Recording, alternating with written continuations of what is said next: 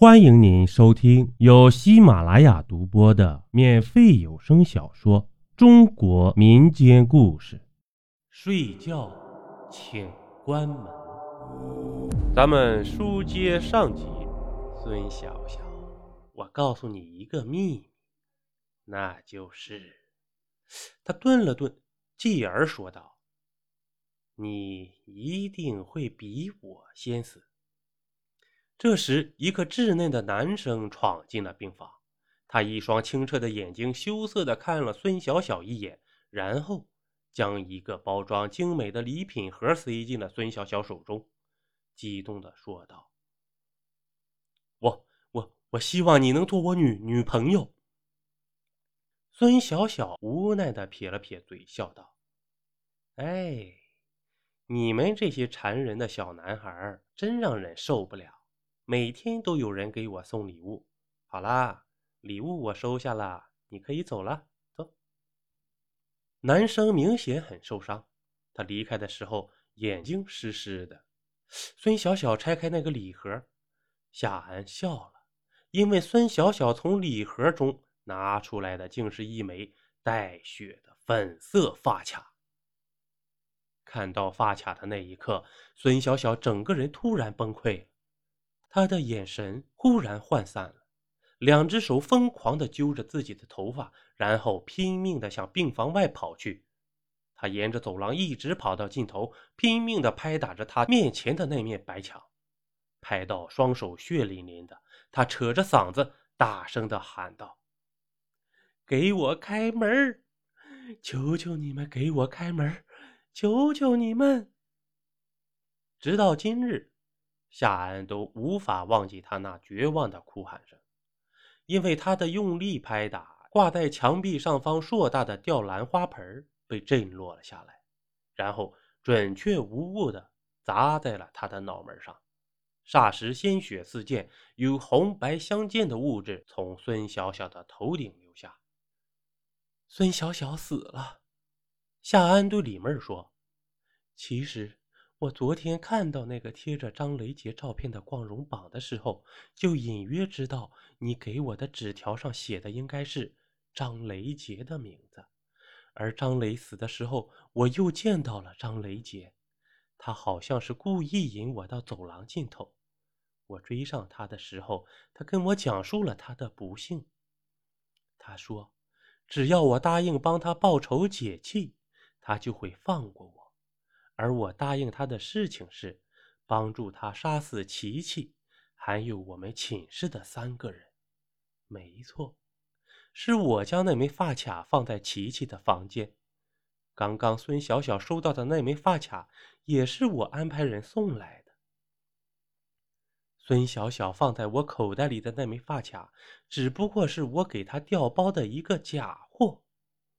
现在。我想门板上的数字已经变成一了，就只差一个人了。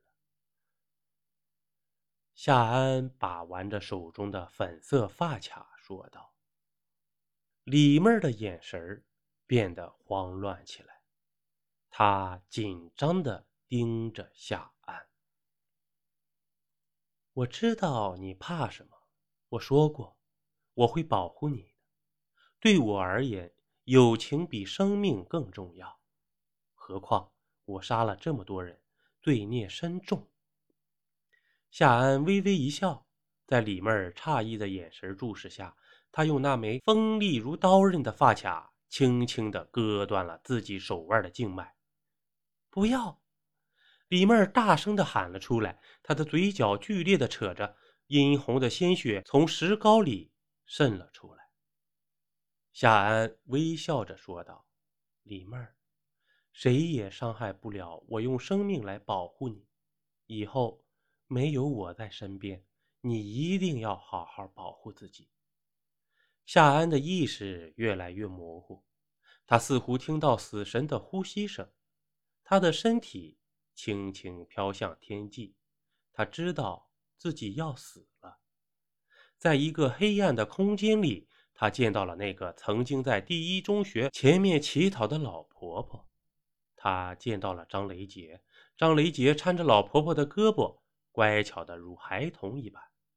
老婆婆冲他挥挥手：“姑娘，回去，好好活着吧。”夏安感觉自己轻飘飘的飞上天，忽然又重重的落了下来。他再度醒来的时候，手腕上包着厚厚的纱布。临床的阿姨啧啧的说道：“年纪轻轻的姑娘，干嘛要想不开呢？”数月的休养之后，夏安和李妹儿手牵着手走出医院大门，一片艳阳天。